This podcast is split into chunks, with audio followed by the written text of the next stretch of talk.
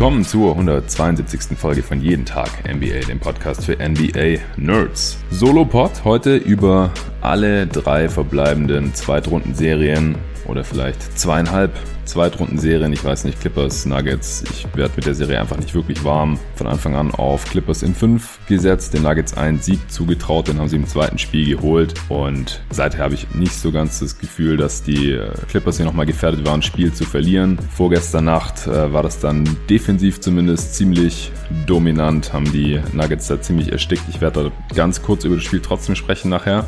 Heute im Fokus zum einen das Spiel von heute Nacht, die Rockets gegen die die Lakers. Die Lakers haben ziemlich dominiert in Spiel 4, führen die Serie jetzt 3-1 am Ende gab es nochmal einen kleinen Run der Rockets, der aber viel zu spät kam. Deswegen sieht das Endergebnis 110 zu 100 ein bisschen knapper aus, als das Spiel letztendlich eigentlich war. Die Lakers waren über weite Strecken mit ca. 20 Punkten vorne. Und da muss ich natürlich noch über ein legendäres Spiel 6 zwischen den Boston Celtics und Toronto Raptors sprechen. Jetzt schon eine legendäre Serie, so viele knappe Spiele und die Serie geht es auch völlig verdient in ein Spiel 7. Heute Nacht schon. Ich werde nochmal drüber sprechen, was in Spiel 6 genau passiert ist. Double Overtime Thriller mit am Ende dem besseren Ende für die Raptors, die sich in Spiel 7 retten. Und worauf heute Nacht zu achten ist, dann in Spiel 7. Sorry noch an alle für die, die es nicht mitbekommen haben auf Twitter, dass ich äh, gestern Morgen spontan doch nicht aufnehmen konnte. Ich hatte dann überlegt, noch abends einen Pod über die beiden Spiele aufzunehmen. Und dann habe ich gedacht, ja, jetzt äh, schaue ich demnächst schon Lakers Rockets und dann kann ich doch einfach einen Pod machen über alle drei Serien. Morgen früh gibt's auf jeden Fall einen Pod zu Spiel 7 zwischen Raptors und Celtics und Spiel 5 zwischen den Nuggets und Clippers. Erst noch ein kleiner Nachtrag zu der Trennung der Oklahoma City Thunder von Coach Billy Donovan. Der werte Kollege Sven Scherer hat mich nach äh, Veröffentlichung des letzten Pods darauf aufmerksam gemacht, dass es vielerorts wohl heißt, dass äh, Coach Donovan selber gehen wollte und jetzt kein Rebuild mitmachen wollte. Ja, ist halt die Frage, wie viel ist da wirklich dran an so einer, ja, an so einer Trennung im Einvernehmen? Also wollen die Thunder hier nicht vielleicht äh, Coach Donovan helfen, dass sein Image ein bisschen aufrechterhalten bleibt, indem sie dann halt äh, zustimmen und sagen, ja, der wollte selber gehen, als dass sie sagen, wir hatten jetzt kein Interesse mehr, ihn zu halten. Weiß man letztendlich nicht. Kann natürlich auch sein, dass er jetzt gesagt hat, als gestandener Coach, ne, ich will mir jetzt hier kein Rebuild geben. Dann schaue ich lieber, ob ich bei einem anderen NBA-Team, das ein bisschen vielversprechender aussieht, jetzt Headcoach werden kann. Gibt ja zurzeit einige Vakanzen noch. Oder geht er zurück ans College, wo er auch schon sehr erfolgreich war und Championships gewonnen hat mit den Florida Gators damals mit Al Horford, Joakim Noah und so. Ansonsten gibt's noch ein paar News, die uns alle betreffen, egal äh, welcher Franchise man jetzt Fan ist oder so, denn es geht um den Spielplan für die nächste Saison beziehungsweise auch die Offseason. Bis jetzt war ja der Plan, die NBA Finals gehen ja bis spätestens Mitte Oktober, dass dann direkt im Anschluss die NBA Draft endlich stattfindet. Die wurde ja schon von Juni in den Oktober verlegt, natürlich nach das Ende der Playoffs was ja nur sinnvoll ist. Jetzt wurde dieser Termin aber erstmal einen ganzen Monat nach hinten verschoben und zwar auf den 18. November. Das heißt zwischen Oktober, Mitte Oktober oder Anfang Oktober, wenn es kurze Finals werden sollten, könnte ja auch sein, haben wir erstmal vier, fünf, sechs Wochen gar nichts in der NBA. Also selbst bei einer normalen Saison ist die Draft ja normalerweise direkt eine Woche oder fünf Tage, manchmal glaube ich sogar nur nach den Finals. Das ist immer schon ziemlich eng, war auch immer relativ knapp oder letztes Jahr war das ziemlich knapp, dann hier noch die Draft-Coverage reinzuquetschen und Offseason ein bisschen zu previewen, Free Agency zu previewen. Dafür bleibt dieses Jahr dann ordentlich Zeit. Dafür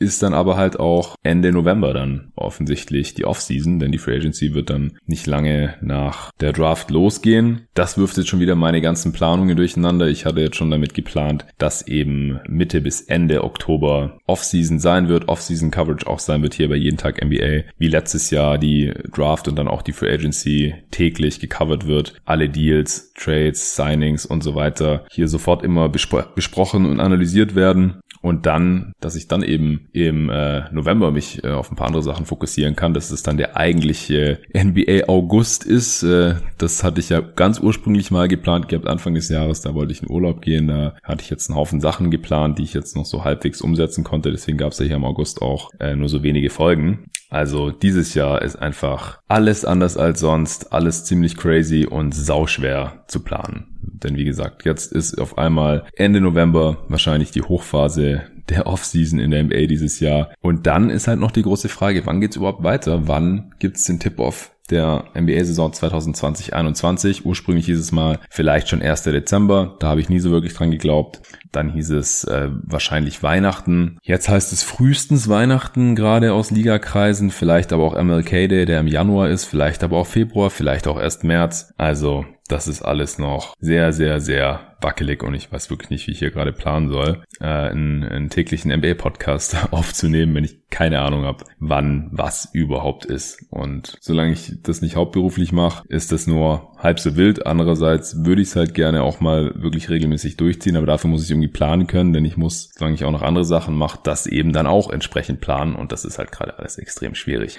Ist ein bisschen frustrierend. Andererseits äh, gibt es weitaus größere Probleme gerade auch in der Welt außerhalb unserer NBA-Bubble. Von daher will ich mich jetzt nicht allzu schwer, allzu sehr darüber beschweren. Wollte es nur jetzt an euch Hörer hier mal weitergeben, dass sich da schon wieder einiges getan hat. Noch relevant für diese NBA Playoffs äh, waren noch Neuigkeiten der letzten Tage und zwar, ich hatte es äh, im letzten Pod mit Nico hatten wir es auch erwähnt, dass Daniel House nicht gespielt hat. Damals wussten wir noch nicht genau warum. Mittlerweile sickert da so einiges durch, dass er von der Liga suspendiert wurde oder in Quarantäne ist, da er Kontakt hatte mit einer Dame, die äh, wohl zum Personal gehört in Orlando in der NBA-Bubble, Gerüchten zufolge zum Personal, die für die Covid-Tests zuständig sind. Und nun wurde, wurden die beiden anscheinend irgendwie dabei gesehen oder erwischt, wie sie sich getroffen haben oder miteinander zugange waren. Anscheinend war noch Tyson Chandler dabei, der jetzt anscheinend auch suspendiert ist, aber das fällt keinem auf, weil er sowieso nicht in der Rotation ist, nicht in der Rotation der Rockets ist. Was jetzt ein bisschen verwirrend ist, äh, einigen Berichten zufolge gibt es noch einen dritten Mystery Player, der da auch mit involviert gewesen sein soll, bei was auch immer, man weiß es nicht so genau. Und warum der jetzt nicht suspendiert ist, kann man halt auch nur mutmaßen. Es gibt Gerüchte, dass es James Harden dann sein soll oder, oder angeblich liegt es da nahe, ähm, dass er dann halt auch nicht suspendiert wird, weil dann äh, würde die NBA sich ja da die eigene Serie gegen die Lakers Lakers äh, zerschießen, würde sich ja dann keiner mehr angucken oder die wäre dann halt noch klarer, als sie jetzt sowieso schon ist. Ich weiß nicht, was ich davon halten soll. Äh, kann sein, dass es so oder so ähnlich passiert ist. Unterm Strich wissen wir jetzt nur, dass Daniel House nicht gespielt hat heute Nacht und im vorletzten Spiel und dass es den Rockets zwar geschadet hat, aber für mich hat das jetzt heute Nacht ja auch nicht den Unterschied ausgemacht. Äh, Covington hat wieder gespielt, nachdem das auch kurze Zeit fraglich war, nachdem er da ja mit Anthony Davis zusammengerauscht war im letzten Spiel. Und auch Ibaka hat gegen die Celtics gespielt in Spiel 6 und wird bestimmt auch in Spiel 7 spielen. Das war auch unklar gewesen. Kommen wir doch äh, zur Analyse von Lakers gegen Rockets. Wie gesagt, 110 zu 100 ist es ausgegangen. Das erste Viertel war noch einigermaßen knapp, 26 zu 22. Aber danach konnten die Lakers eigentlich kontinuierlich ihren Vorsprung ausbauen, der sich dann über große Strecken des Spiels, wie gesagt, so um die 20 Punkte befunden hat. Gibt ein paar Punkte, auf die ich achten wollte, die ich jetzt ein bisschen besprechen möchte. Und zwar habe ich mich gefragt natürlich, kann Rondo an seine Leistung aus den letzten beiden Spielen anknüpfen?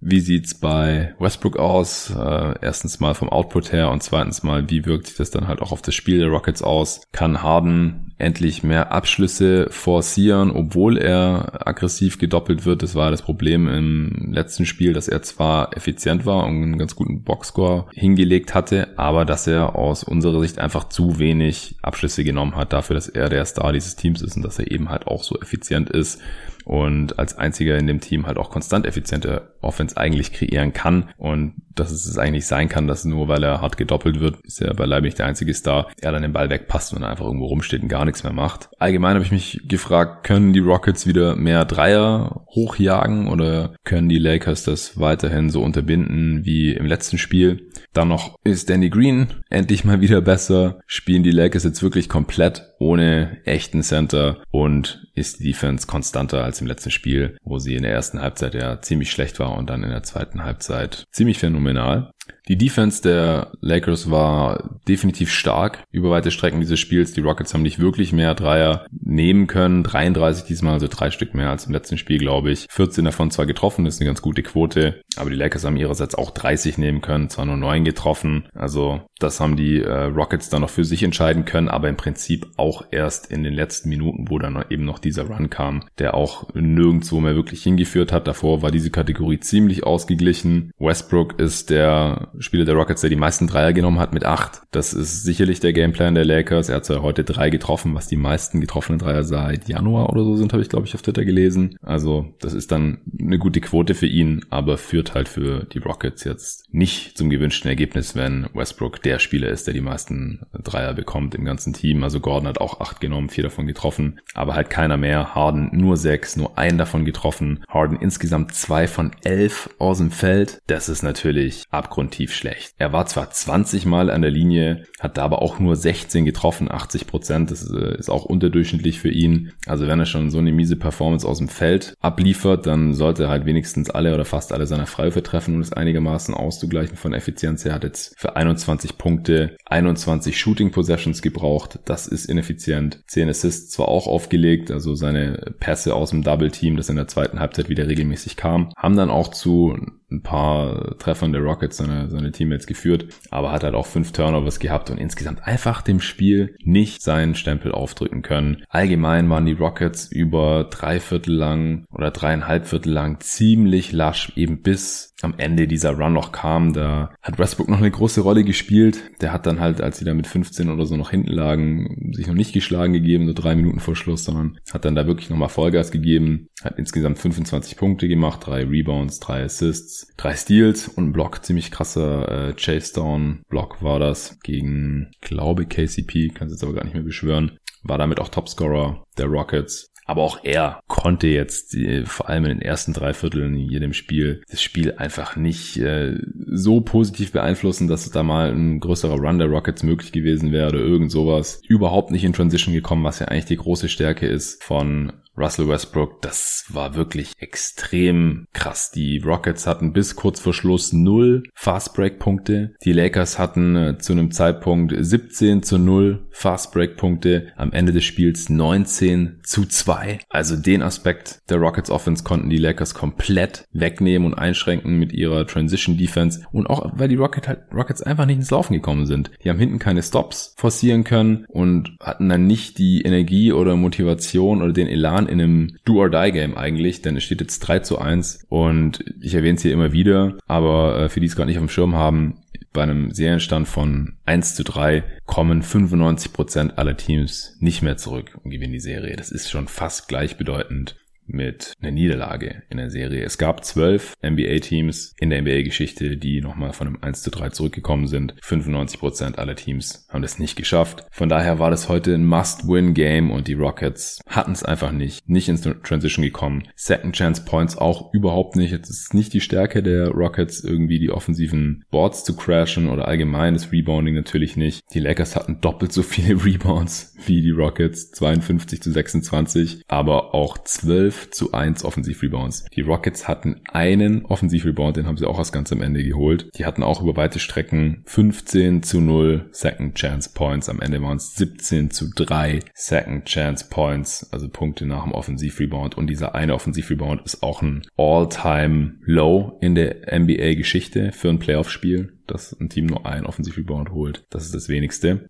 Rockets sind auch überhaupt nicht in die Zone gekommen, also wenn, dann wurden sie halt gefoult. Wie gesagt, standen 39 Mal in der Linie, 30 Mal getroffen, 77 Prozent. Das ist eine durchschnittliche Quote. Wie gesagt, um dann die ganzen anderen offensiven Aspekte des Games auszugleichen, wo sie viel schlechter waren als die Lakers, da hätten sie da quasi alles treffen müssen. Daher folgerichtig auch nur 24 Points in the Paint, die Lakers mit 62, beinahe dreimal so viele.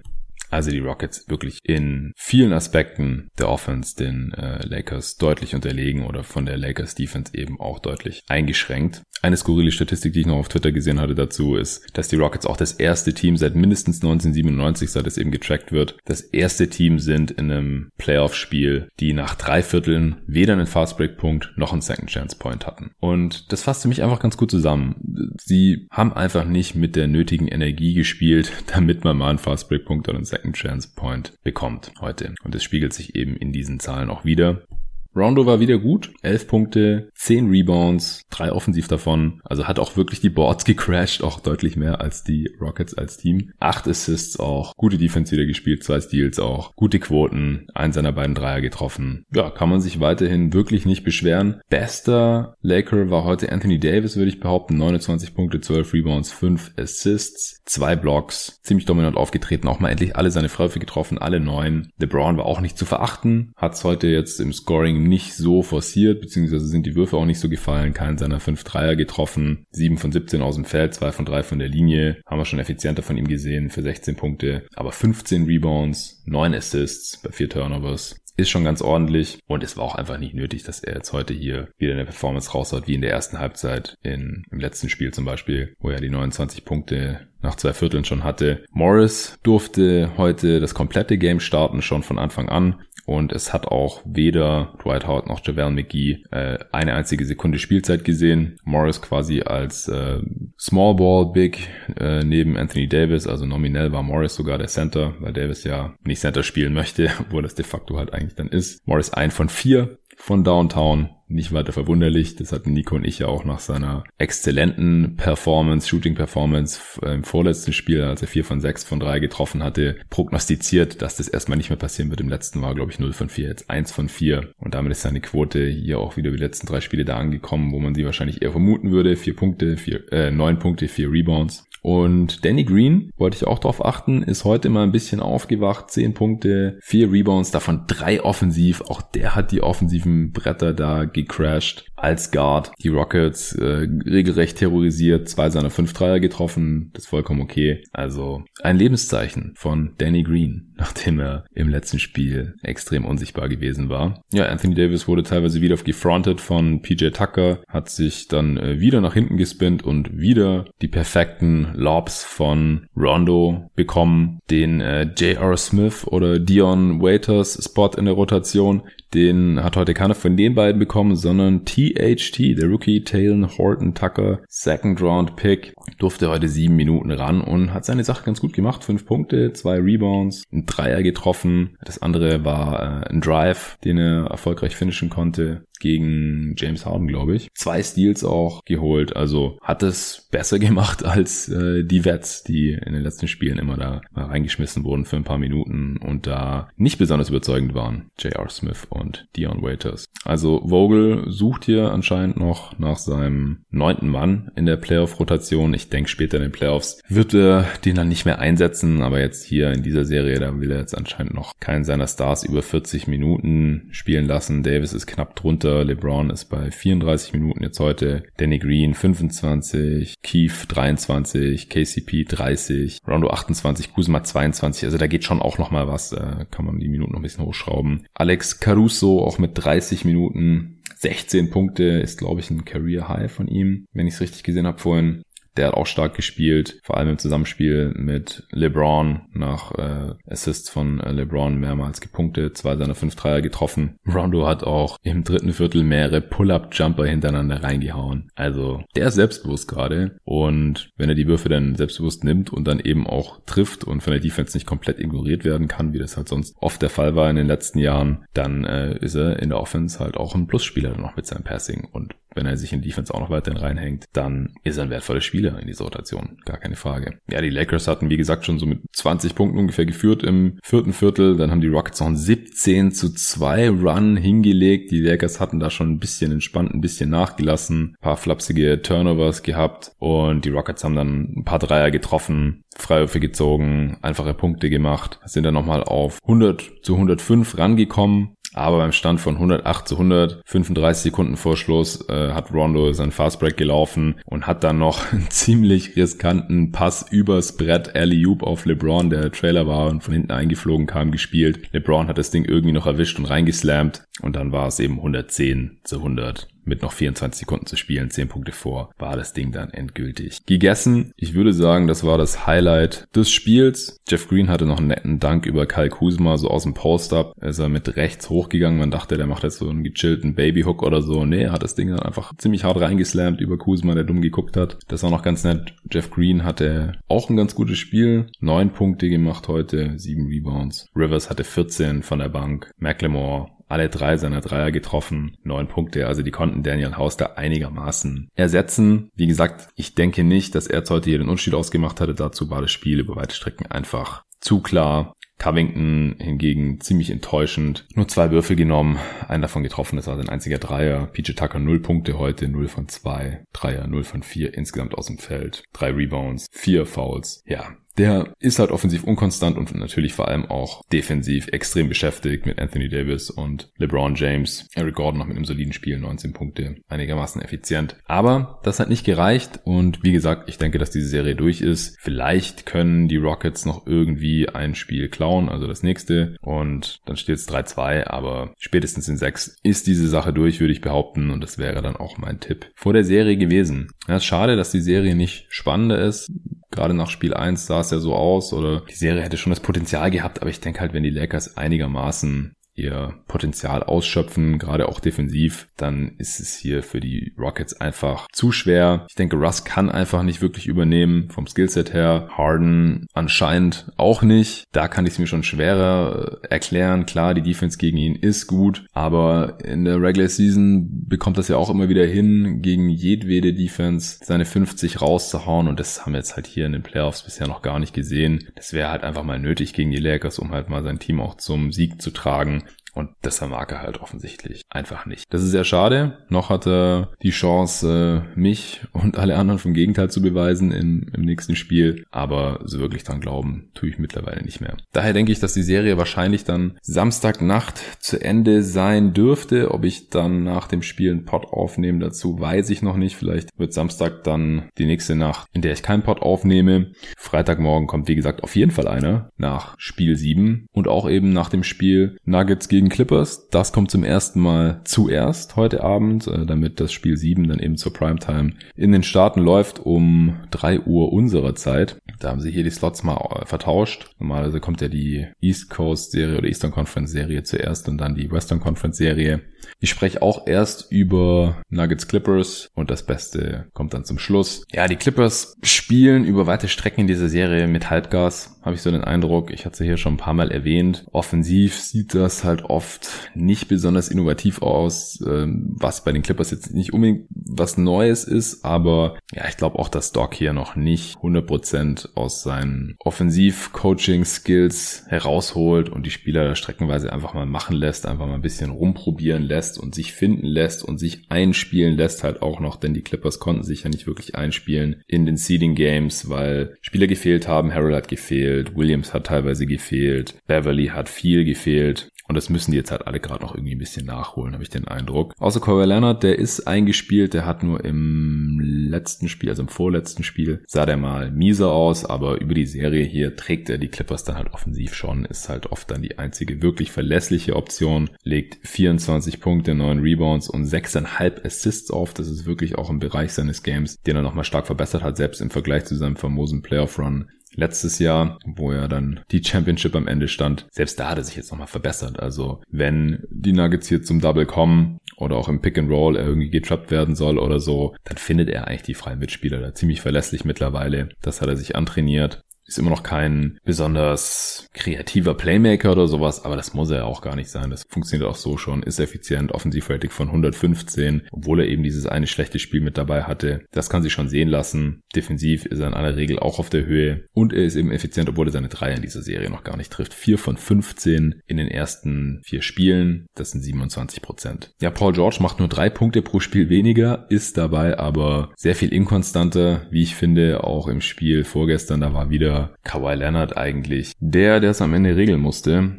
hatte ein Bounceback-Game, hat 30 der 96 Punkte der Clippers gemacht und Paul George hatte gerade mal 10 bei 4 von 10 aus dem Feld, 2 von 6 von Downtown und keinen einzigen Freiwurf, äh, nachdem er im Spiel davor ja ziemlich heiß war. Das ist als zweite Option okay und halt auch hier in der zweiten Runde noch gegen ein Team wie die Nuggets und wo man dann halt mal eher defensiv orientiertes Spiel gewinnt und den Gegner bei 85 halten kann. Das ist dann in Ordnung, wenn George nur 10 auflegt und Kawhi Leonard 30 und dann gibt's halt noch einen Montrezl Harrell, der in 18 Minuten 15 Punkte von der Bank mit einstreut und Marcus Morris macht noch 11 Punkte, trifft drei seiner 5 Dreier, Subats macht 11 Punkte und Lou Williams macht noch 12, auch wenn er nicht besonders effizient war, ehrlich gesagt. Bei 3 von 11 aus dem Feld, kann seiner 3 getroffen, 6 von 9 von Reiwürfe auch, bisschen von der Rolle äh, offensichtlich, aber dann in den Conference Finals gegen ein Team wie die Lakers, denke ich mal, spätestens äh, muss es dann konstanter werden von PG, von Playoff P. Ich denke, es ist gut zu sehen von den Clippers, dass man eben Spiele gewinnen kann, wo man selber 120 macht oder in der ersten Runde haben sie auch mal 150 rausgehauen gegen die Mavs und dann hat man halt aber auch Spiele wie jetzt heute, wo man den Gegner bei 85 hält, bei einem Offensivrating von 97. Über die gesamte Serie haben die Nuggets ein Offensivrating von 105,5, das ist auch unterdurchschnittlich. Die Clippers von knapp 114, also auch ein ordentliches Point Differential hier von über 8 Punkten, was halt auch nochmal das streicht, dass die Serie eigentlich wirklich nicht besonders knapp ist. Ja, Williams sollte noch in Form kommen. Der macht bisher nur 11 Punkte und 4 Assists bei einem Offensivrating von 99. Gerade wenn Kawhi Leonard nicht drauf ist, braucht man ihn als On-Ball-Creator.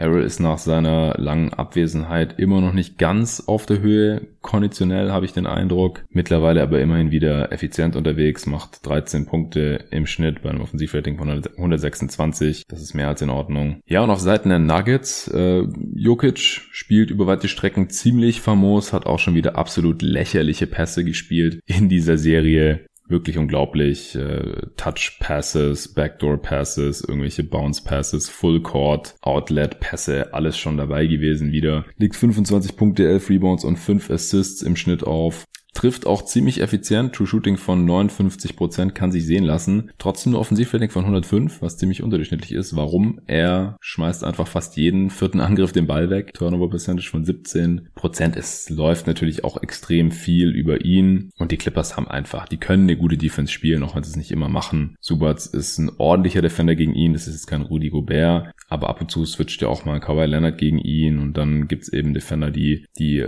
langen Arme oder großen Hände da in den Pass Passwegen haben können oder Jokic eben doublen können, aggressiv und da Turnovers forcieren können. Und ansonsten bekommt er halt auch nicht wirklich offensive Entlastung. Also Murray, nachdem er da in der ersten Runde gegen die Jazz öfters mal explodiert ist, offensiv, hat jetzt über die letzten vier Spiele mittlerweile oder fünf Spiele wirklich nicht mehr so gut getroffen. In der Serie jetzt macht er keine 18 Punkte pro Spiel mehr, zwar sieben Assists, aber Offensivrating von 101, trifft keine 40 Prozent aus dem Feld, keine 35 Prozent seiner Dreier mehr. Der ist auf jeden Fall deutlich abgekühlt und wird hier teilweise auch von Kawhi Leonard verteidigt in der Serie, was natürlich nochmal eine ganz andere Hausnummer ist als jeder Defender der Utah Jazz. Machen wir uns nichts vor. Michael Potter Jr. ist tatsächlich der drittbeste Scorer, also macht die drittmeisten Punkte bei den Nuggets, 12,3, 7 Rebounds auch im Schnitt. Kommt zwar in dieser Serie jetzt nur noch von der Bank, Gary Harris ist da ins, äh, in die Starting Five gerutscht. MPJ ist dabei auch einigermaßen effizient, 108 Offensivrating, hat sich jetzt auch nach dem letzten Spiel beschwert, wenig zurückhaltend in der Postgame Press Conference. Er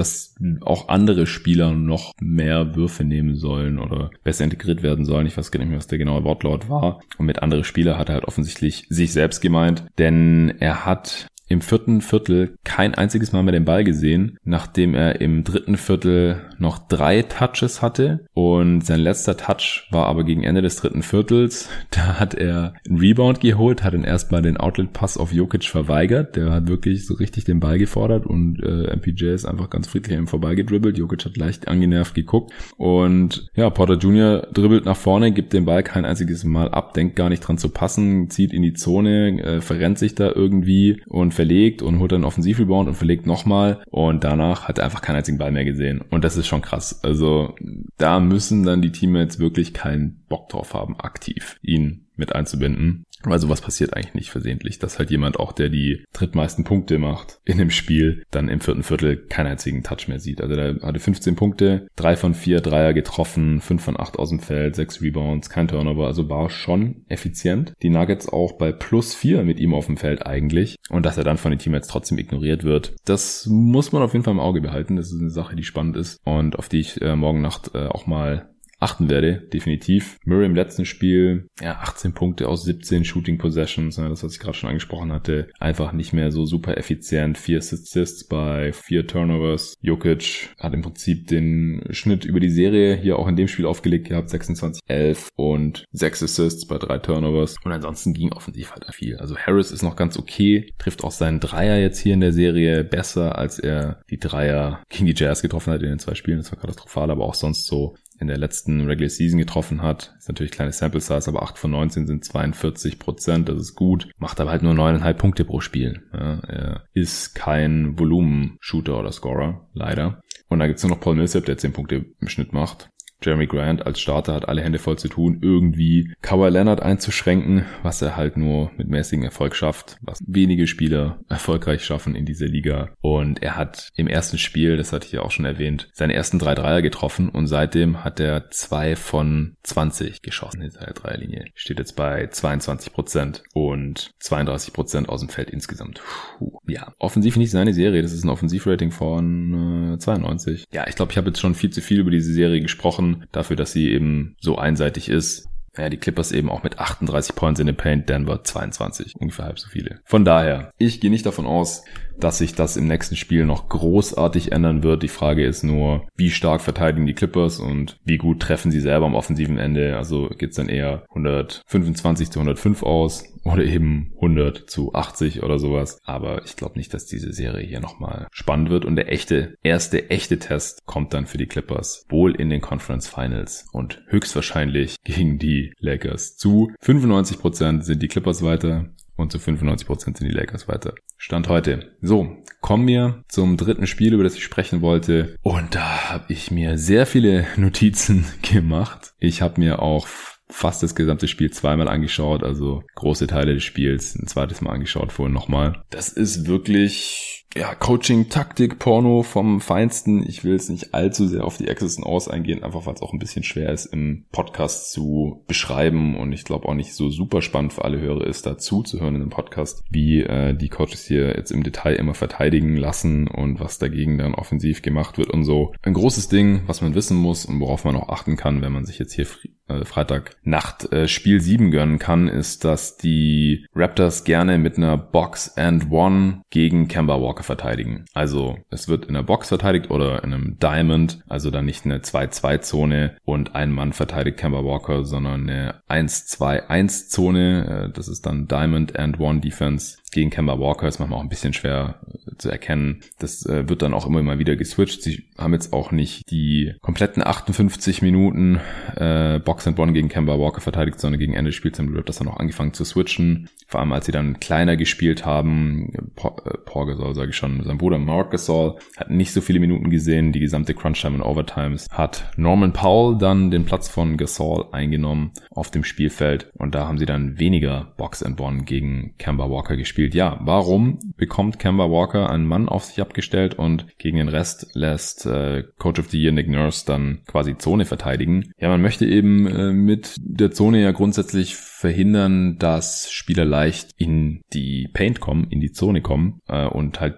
Drives zum Korb erschweren, einfach die Zone vollstellen. Klar, damit gibt man äh, ziemlich viele offene Eckendreier ab, was die Raptors ja sowieso auch schon viel machen und auch in dem Spiel viel gemacht haben. Vor allem am Anfang in der zweiten Halbzeit ist dann besser geworden, aber in den ersten nicht mal fünf Minuten haben die Raptors schon sieben Eckendreier abgegeben und die Celtics haben auch ein paar davon getroffen, deswegen war die Defense da nicht so effektiv. Kemba Walker. Das Ding ist halt, gegen eine Zonenverteidigung kann man leichter äh, Dreier bekommen, je nachdem, wie die halt aufgestellt ist an bestimmten Orten, jetzt in dem Fall eben in der Ecke. Und eventuell kann man halt auch äh, leichter Pull-Up-Jumper bekommen und das will man halt gegen Kemba Walker natürlich verhindern. Man möchte verhindern, dass der irgendwie äh, Richtung Zone kommt und dann da eben Help zieht und dass man dann eben freie Mitspieler hat. Und deswegen stellt man dann eben den vermeintlich besten Defender gegen ihn ab. Das ist in der Regel hier immer Fred Van Vliet gewesen, aber die Raptors äh, switchen dann auch die One bei Box and One ganz gerne, so dass halt Kemba Walker möglichst nie offen ist. Das Resultat ist, dass Kemba Walker überhaupt nicht offensiv ins Spiel gefunden hat. Also insofern hat es funktioniert und man hat am Ende auch gewonnen, auch wenn es zwei Overtimes gebraucht hat und am Ende auch nur mit drei Punkten 125 zu 122. Deswegen kann man es eventuell als Erfolg verbuchen. Auf der anderen Seite, wie gesagt, gab es streckenweise viele offene Dreier für die Celtics.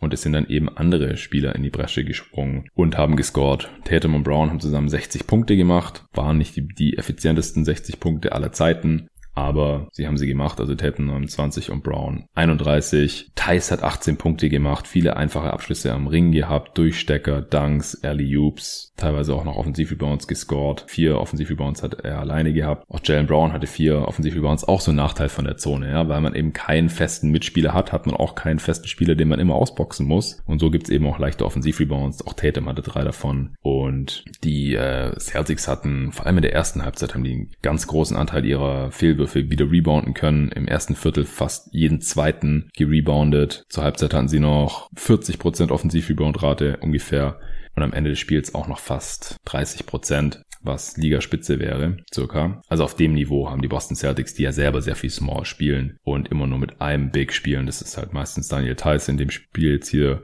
fast 48 Minuten und der jetzt selber auch kein riesen Big Man ist. Ja, worauf ich hinaus wollte, ursprünglich, Kemba Walker wurde ziemlich eingeschränkt. Fünf Pünktchen, sieben Assists, drei Turnovers, bei zwei von elf aus dem Feld, also nur elf Wurfversuche, ist zu wenig, nur zwei Treffer auch, übrigens gleiche Quote wie James Harden, ja, auch eins von sechs von der Dreierlinie. Und Kemba Walker war kein einziges Mal der Freiwurflinie, im Gegensatz zu James Harden. Er hatte halt nur das Glück oder hatte auch seinen Anteil dran, dass eben seine Mitspieler dann entsprechend in die Bresche springen konnten. Marcus Smart hatte ein Triple-Double, 23 Punkte, 11 Rebounds und 10 Assists bei nur zwei Turnovers. 6 von 11 Dreier, die meisten Dreier in diesem Team getroffen, die meisten Dreier genommen, hatte Jalen Brown 13 Stück. Der war relativ viel frei an der Dreierlinie, aber nur vier Treffer leider, 31 Prozent. Für 31 Punkte, 16 Rebounds und Brown und Smart haben auch die Offense der Celtics vor allem in der ersten ersten Halbzeit zu großen Teilen getragen. Anfang des zweiten Viertels habe ich mir notiert gehabt, dass Jalen Brown 17 Punkte hatte und der Rest der Celtics hatte 16 Punkte insgesamt. Auch weil Jason Tatum einen katastrophalen Start hingelegt hatte. Im ersten Viertel hat er eins von sieben geschossen und auch nur drei seiner sechs Freiwürfe getroffen. Also der war wirklich off. Zur Halbzeit hatte Jalen Brown 21 Punkte. Kemba Walker zu dem Zeitpunkt 0. Also die defensiven Schemes der Raptors, die sind definitiv interessant und bestimmt auch nicht ganz einfach für die Celtics zu kontern, aber sie finden schon ihre Wege. Und die Frage, die dann auch äh, Nate Duncan und Danny Rue aufgenommen haben vom äh, Dunkdown Podcast, äh, die haben halt gefragt, wieso spielen die überhaupt Zonenverteidigung? Wieso wird nicht einfach Mann verteidigt? Und das finde ich eigentlich eine ganz interessante Frage. Also ich habe ja vorhin die Vorteile von der Zonenverteidigung erzählt, aber im Prinzip möchte man ja mit einer Zonenverteidigung, man spielt die ja, weil man davon ausgeht, dass man deutlich schlechtere Würfe forcieren kann als mit einer Mannverteidigung. Und ich bin mir gar nicht sicher, oder die sind sich auch nicht sicher, ob das hier halt wirklich dauerhaft gegeben ist. Weil wie gesagt, wenn man halt ständig irgendwelche Corner Threes abgibt und der Gegner die dann einigermaßen trifft, dann ist es halt kein effektive Defense gewesen. Und die Celtics haben in dem Spiel 19 ihrer 46 Dreier getroffen, also 46 Dreier genommen. Klar, war ein Double Overtime Spiel, aber das ist schon mal relativ viel und 19 davon getroffen sind 41 Prozent. Und die Raptors hatten nur eine Chance, das Spiel zu gewinnen, weil sie halt selber auch 19 von 47 Dreier getroffen haben. Und das hatten sie im Prinzip zwei Hotstreaks zu verdanken. Einmal in der zweiten Overtime, da komme ich nachher noch zu, und einmal im dritten Viertel, denn in der ersten Halbzeit, da lagen sie über weite Strecken hinten. Da hat die Defense nicht so richtig gegriffen und vorne haben sich viele auf der Dribble-Dreier nehmen müssen. Die waren zwar manchmal halbwegs frei, aber das sage ich auch schon die ganze Serie über. Das sind Dreier, die können fallen, müssen aber meiner Meinung nach nicht fallen. Und dann kann es eben auch offensiv schnell sehr, sehr eng werden, wenn Van Vliet 0 von 6 ballert, wie es bei ihm eben der Fall war in der ersten Halbzeit wenn Siakam mal wieder nichts trifft, eins von sieben aus dem Feld, dann äh, muss man zum einen sich an Kyle Lowry klammern, der ein richtig starkes Spiel hatte. 33 Punkte, 8 Rebounds, 6 Assists bei nur einem Turnover. Richtig starke Quoten auch. 6 von 10 Dreier geschossen. Und Auf der anderen Seite haben die Raptors keinen einzi äh, einen einzigen Turnover nur gehabt in der ersten Halbzeit. So konnten sie sich überhaupt nur im Spiel halten. Paul Gasol hatte nur sechs Minuten in der ersten Halbzeit gespielt. Matt Thomas hat viele seiner Minuten auch bekommen. Einfach damit man einen kleineren Spieler drin hat. Terrence Davis ist ja total aus der Rotation rausgefallen. Deswegen hat Nick Nurse äh, Matt Thomas für über sechs Minuten reingeschmissen. Der hat jetzt zwar auch nicht besonders viel produziert, aber hat zumindest gehasselt und war jetzt kein Loch an keinem Ende des Feldes. Gasol durfte dann aber die zweite Halbzeit noch starten und hat dann auch direkt mal zum, zum Dank seinen ersten Dreier dieser Serie versenkt. Und später im äh, dritten Viertel, eben als Teil dieses Runs, den ich gerade schon erzählt habe, als die Raptors auf einmal alles getroffen haben gefühlt, hat er auch noch einen zweiten reingenagelt. Aber eigentlicher Initiator dieses Runs war Fred Van Vliet gewesen. Der wurde zuerst mal bei einem Dreier von Smart unterlaufen, was ja immer sofort mit einem Flagrant Foul automatisch geahndet wird heutzutage, wenn man eben seine Füße in der Landing Zone vom Shooter platziert und das hat der Smart halt gemacht. Äh, deswegen hat Van Vliet drei Freiwürfe gehabt und hat dann noch einen Dreier reingeknallt und hat dann im folgenden Angriff nochmal einen Dreier reingeknallt. Also hat so effektiv neun Punkte in zwei Possessions gemacht, wenn man so möchte. Dann hat Gasol noch seinen Dreier reingehauen. Toronto hat zum ersten Mal geführt in diesem Spiel. Nach diesem 12 zu 2 Run war das dann im Endeffekt. Hat sechs der ersten sieben Dreier im dritten Viertel getroffen. Und ab da war es dann einfach nur noch ein Schlagabtausch. Anfang des vierten Viertels haben die Celtics vier Dreier in Folge reingehauen. Also es ging, ging wirklich hin und her. Und das eben trotz starker Defense. Es war einfach dann noch krasseres Shotmaking teilweise. Also auch Lowry hat krasse Dreier getroffen. Einen über Jason Tatum, einen über Jalen Brown, die ja deutlich größer und länger und athletischer als er sind, sind dann trotzdem nicht mehr rangekommen und er hat die gerade noch irgendwie rausgedrückt und eben reingenagelt. Lowry einfach unglaubliches Spiel mal wieder gehabt hier. Toronto ist dann die restliche Spielzeit über Small gegangen, eben mit Norman Powell, der noch einigermaßen fresh war und dann eben auch ein starkes Spiel noch gemacht hat. Der hat am Ende noch 23 Punkte gemacht, einfach weil er im Prinzip dann auch die Go-To-Option war in den beiden Overtimes in der Crunch-Time, weil er noch am freshsten war und eben ganz gut aufgelegt war. Fast alle Freiwürfe getroffen, 8 von 9, 3 seiner 6 Dreier, hat so nur 15 Shooting Possessions für seine 23 Punkte gebraucht. Also er war wirklich der X-Faktor in dem Spiel heute. Bei den Celtics haben ab dem vierten Viertel einfach die Starter das restliche Spiel durchgespielt. Also das wurde hier wirklich als absolutes Do-or-Die-Spiel schon behandelt. Ich bin auch gespannt, wie fit die Spieler sind jetzt nach nur 48 Stunden. Walker, Tatum und Brown haben alle über 50 Minuten gespielt. Thais hatte ich vorhin schon gesagt, fast 48, Smart auch fast 50. Und so standen halt die Celtics Starter die letzten 22 Minuten Spielzeit am Stück auf dem Feld. Das hatte ich so vorher auch noch nie gesehen. Ich will jetzt nicht nochmal die kompletten Crunch Times, ich werde es ja, was ich die letzten zwölf Minuten am Stück oder sowas hier runterbeten. Zum einen, weil das Spiel halt nicht heute Nacht war, sondern gestern Nacht vielleicht der eine oder andere schon gesehen hat oder schon Highlights gesehen hat oder einen anderen Podcast dazu gehört hat oder wie auch immer. Aber ich will nochmal auf ein paar Schlüsselszenen hier kurz eingehen. Das eine ist natürlich gewesen, als Jason Tatum in der Crunch Time in die ISO geht, über den linken Elbow zieht und dann in die linke Corner passen will, wo Nick Nurse steht. Der stand wirklich einen Schritt im Spielfeld drin, wollte irgendwie die Defense da dirigieren und Tatum hat halt wahrscheinlich irgendwie aus dem Augenwinkel nur gesehen, hey, da steht einer. Also Daniel Theiss stand schon auch da, aber der stand nochmal zwei Meter weiter rechts Richtung Break an der Dreierlinie und Tatum hat deswegen einfach Richtung Nick Nurse gepasst, der dann den Ball auch schön ausgewichen ist. Der Ball segelt ins Aus und das war natürlich ganz, ganz bitter zu dem Zeitpunkt in der Crunch Time. Da gab es dann auf Twitter auch lauthalse Forderungen, dass Nick Nurse da irgendwie eine Strafe für bekommen muss, weil er sich halt einfach außerhalb der Coaching-Box, also der Zone, in der sich der Coach bewegen darf während des Spiels, während er coacht, rumstand. Und auf dem Spielfeld hat er sowieso gar nichts verloren, wenn er gerade an der Seite des Spielfelds einfach gespielt wird. In der wichtigsten Possession des Spiels vielleicht. Ja, auf der anderen Seite hat dann aber Siakam beim Stand von 98 zu 98, also erstmal haben sich die Raptors da irgendwie zu viel Zeit gelassen, die hätten eigentlich ein 2 for 1 äh, gehen können, wenn sie da den Ball gepusht hätten und früher abgeschlossen hätten, dann hätten sie halt auf jeden Fall noch, ja, sag mal, mindestens 30 Sekunden auf der Uhr gehabt und dann wäre klar gewesen, die Celtics, selbst wenn sie die 24 Sekunden komplett ausnutzen, ähm, müssen dann nochmal verteidigen und die Raptors haben dann nochmal eine Chance zu scoren. Ja, das haben sie erstmal nicht gemacht und dann ist äh, Siakam über links gegen Jalen Brown gezogen und äh, hat dann aber auch verlegt. Dann hatte Kemba Walker nochmal die Chance, ist gegen Fred Van Vliet und Jalen Brown in die Zone gezogen und wurde relativ klar am Arm getroffen und gefoult. Und das wurde aber nicht gepfiffen. Stattdessen hat OG Ananobi den äh, Ball bekommen und wollte einen Timeout callen. War dann kurz die Frage noch, ist es jetzt ein Jumpball oder ist es Timeout? Aber tatsächlich haben äh, die Raptors einen Timeout bekommen mit noch zwei Sekunden auf der Uhr. Dann nächste kuriose Szene war äh, OG cuttet Richtung Korb, bekommt den Einwurf, also diesmal nicht an der Dreierlinie, wie bei dem Game Winner in Spiel 3, sondern äh, wollte dann direkt alley finishen, wurde dabei von Tatum gefoult, aber das gilt in der NBA in dem Fall nicht als Wurffoul. War dann einfach kein Shooting-Foul und deswegen hatten die Raptors dann einfach nochmal Einwurf, aber nur noch mit 0,9 Sekunden auf der Uhr. Also ist eine Regel, die man vielleicht auch nochmal überdenken sollte, weil was hat man als Offense davon, wenn man gefoult wird, aber einfach nur, nur noch halb so viel Zeit auf der Uhr hat in so einer Situation ja, Siakam hatte noch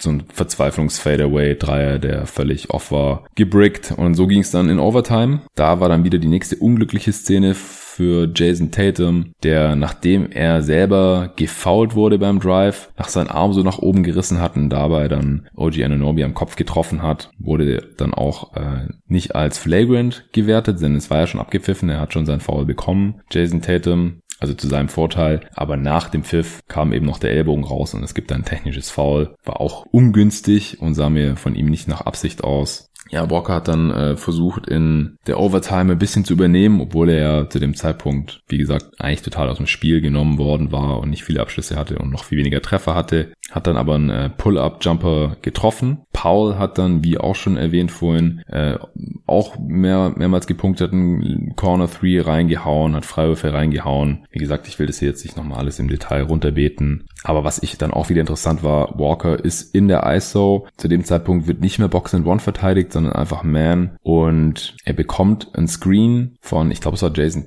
Tatum oder Daniel Theiss. Jedenfalls äh, war OG Anunobi der Gegenspieler und der ist dann halt geswitcht auf Kemba Walker und ich verstehe nicht, wieso man da nicht einfach Kemba Walker one-on-one -on -one gegen Fred Van Vliet ziehen lässt. Van Vliet ist noch kleiner als Kemba Walker, ist natürlich ein guter Defender, ist kräftig, kann vor ihm bleiben, aber kann letztendlich Pull-Up-Jumper von Kemba Walker nicht so gut contesten wie in OG Ananobi, der auch sehr, sehr wendig und beweglich ist, aber halt sehr viel länger als ein Fred Van Vliet. Das fand ich unsinnig. Konsequenterweise wurde dieser Wurf dann auch nicht getroffen. Beim ausgeglichenen Spiel in der letzten Possession der ersten Overtime hatten die Raptors dann nochmal die Chance, in Führung zu gehen. Nach dem Timeout hat dann Norman Powell den Ball bekommen und den auch gehalten und die Uhr runterlaufen lassen. Es war klar, Norman Powell geht jetzt in die Isolation gegen Kemba Walker, was ja ja, nicht das schlechteste Matchup wahrscheinlich ist. Aber was ich nicht verstanden habe, ist, wieso er einen Pull-Up-Dreier genommen hat, wenn man noch eigentlich nur zwei Punkte oder eigentlich sogar nur einen Punkt gebraucht hätte. Wieso dann den schwersten Wurf nehmen? Das ist halt auch immer die Sache, wieso zum Beispiel ein Kawhi Leonard so wertvoll ist oder halt auch ein LeBron, weil die halt tendenziell in die Nähe des Korbes kommen und halt nicht von ganz weit draußen irgendwo abdrücken müssen, weil sie nicht an ihrem Defender vorbeikommen,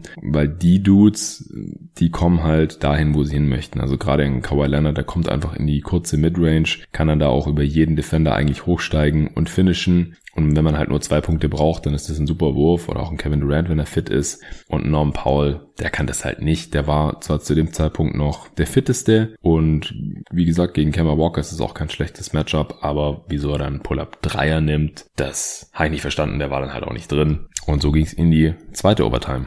Da haben dann, nachdem in der ersten Overtime beide Teams acht Punkte gescored hatten und es 106 zu 106 stand, hat Toronto die zweite Overtime 19 zu 16 gewonnen. Also die haben 19 Punkte in fünf Minuten gemacht. Abartig. Punkte Explosion. Und deshalb, nachdem schon 52 Minuten gespielt wurde. Also man sagt, man denkt immer, die Spieler sind dann irgendwie total platt und die Wurfquoten gehen runter und es kommen keine guten Würfe mehr dabei raus und so. Aber beide Teams haben da, im Prinzip im, im Wechsel nochmal zwei Minuten lang alles getroffen. Thais hat nochmal zwei Alley-Oops in aufeinanderfolgenden Angriffen verwerten können, nachdem er da im Dunker-Spot frei stehen gelassen wurde nach irgendeiner Help-Rotation. Norm Powell hat einen Dreier reingehauen und dann direkt darauf folgend ein And-One im Fast-Break abgeschlossen. 9-2 Run der Raptors und im Prinzip konnten die Celtics den Vorsprung dann nicht mehr aufholen. Lowry hat noch einen Klatschshot über Kemba Walker reingehauen. Tatum hat nochmal einen ganz tiefen äh, Dreier genommen. Aber nachdem Norman Powell dann fünf Sekunden vor Schluss beide Freiwürfe getroffen hatte, war das Ding dann durch. Ja, Spieler des Spiels auf jeden Fall Kyle Lowry auf Seiten der Raptors, gar keine Frage, ganz klar der beste Spieler mit 33 Punkten, wie schon erwähnt. Die zweitmeisten hat Norm Powell gemacht. Für mich so der X-Faktor des Spiels. Während Vliet hat am Ende auch 21 Punkte, hat aber auch 24 Shooting Possessions dafür gebraucht. Nur 3 von 13 Dreier. Wie gesagt, hat 0 von 6 angefangen. Dann im dritten Viertel ist er ein bisschen heiß gelaufen. Hat in der zweiten Halbzeit dann 3 von 7 getroffen. Das ist ja okay. 9 Rebounds auch bei seiner Größe. 7 Assists. Siakam wieder enttäuschend eigentlich. Keinen seiner 5 Dreier. 2 von 4 Freiwürfe Freiwürfe, 5 von 19 aus dem Feld für 12 Punkte, 8 Rebounds, 6 Assists zwar auch, aber für mich bestätigt sich hier in dieser Serie bisher leider, dass Jakam halt noch nicht bereit ist, erste Option von einem Playoff-Team zu sein. Wenn sich Defenses auf ihn einstellen können, dann kann er es einfach noch nicht konstant irgendwie, kann er nicht konstant schlagen. Schon sehr viel besser als letztes Jahr, wo er teilweise komplett ignoriert wurde von der gegnerischen Defense gegen die Sixers oder so. Aber er legt jetzt halt in dieser Serie, in diesen sechs Spielen, zwar 15 Punkte, 7 Rebounds, 3 Assists auf, aber bei einem Offensivrating von 88, das ist abgrundtief schlecht, hat vier seiner 31 Dreier getroffen bisher. Also er nimmt halt auch viel zu viele Dreier. Würfe, die er nicht konstant treffen kann, meiner Meinung nach. Irgendwelche kopflosen Pull-Up-Jumper. 13% Dreierquote, das ist super mies. 72% Freiwurfquote, reißt es auch nicht raus.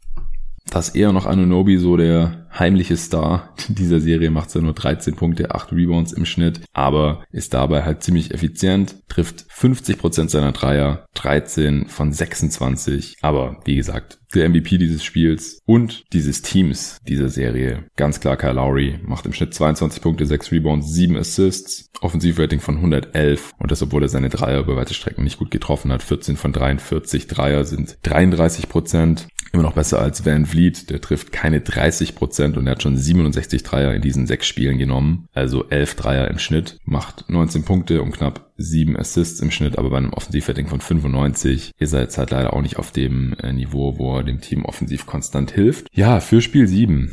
Also ich würde weiterhin auf die Celtics tippen. Ich kann mir vorstellen, dass Kemba Walker sich jetzt langsam ein bisschen besser auf die Box and One einstellen konnte, wenn das dann wieder gespielt wird. Das hat halt, wie gesagt, im letzten Spiel nicht konstant geklappt. Und am Ende haben die Raptors dann noch lieber Mannverteidigung und mit viel Switchen gespielt. Ich bin mal gespannt, wie da die Verteilung jetzt in Spiel 7 aussieht. Dann ist die Frage, treffen die Raptors ihre Dreier so gut wie im letzten Spiel, also mit 40 Prozent bei hohem Volumen oder eher so wie bisher über die gesamte Serie. Das ist nämlich nicht so gut mit nicht mal 33%. Prozent. Celtics über die Serie mit 35% Ich denke, Tatum wird schon auf seine Zahlen kommen in Spiel 7. Die Frage ist nur, wie effizient ist er dabei? Der hatte auch schon sehr gute Spiele in dieser Serie und dann wieder weniger effiziente. Und wenn halt entweder Kemba Walker oder er konstant effiziente Offense kreieren können, dann haben die Celtics in der Regel schon gewonnen. Jalen Brown trifft jetzt über die Serie nur 30% seiner Dreier, nimmt aber sehr viele, genauso wie Smart, die haben beide schon 50 Dreier in dieser Serie genommen. Smart trifft 43% davon, was sehr, sehr gut ist. Aber es schwankt halt auch sehr stark bei ihm von Spiel zu Spiel. Ist halt die Frage, was ist Spiel 7 jetzt für ein Game von ihm? Geht er da irgendwie 5 von 7 oder so? Ja, 5 von 9 oder 1 von 7? Ja? Das ist die Frage. Wie viel spielt Gasol oder spielen die Raptors eher klein? Ibaka ist bisher tatsächlich der effizienteste Scorer der Raptors in dieser Serie. Im Offensivrating von 113, auch weil er seine Dreier mit über 50 Prozent trifft, 14 von 27. Das wäre natürlich wichtig jetzt hier in so einem Spiel 7, gerade auch weil ja der andere Big Gasol in dieser Serie bis zum letzten Spiel noch gar nichts von Downtown getroffen hat. Der steht bei 2 von 14 Dreiern jetzt.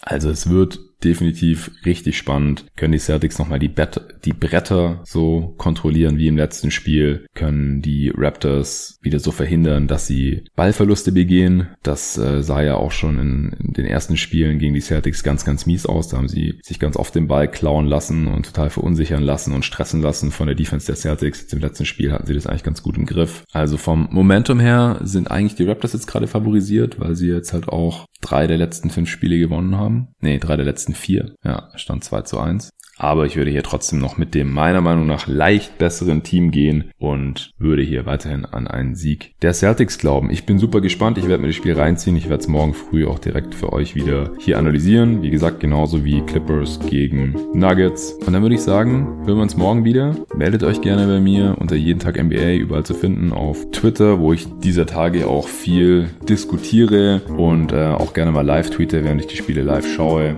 Aber eben auch immer empfänglich bin für Lob, Kritik, Anmerkungen zu diesem Podcast. Ich mache immer mal ganz gerne Umfragen. Ich habe auch vor jetzt, wo es weniger Spiele werden, wo spätestens ab nächster Woche ja dann nur noch ein Spiel pro Nacht kommt, dann in den Conference Finals, dann kann ich auch mal wieder eine Answering Machine raushauen, dann werde ich Fragen sammeln.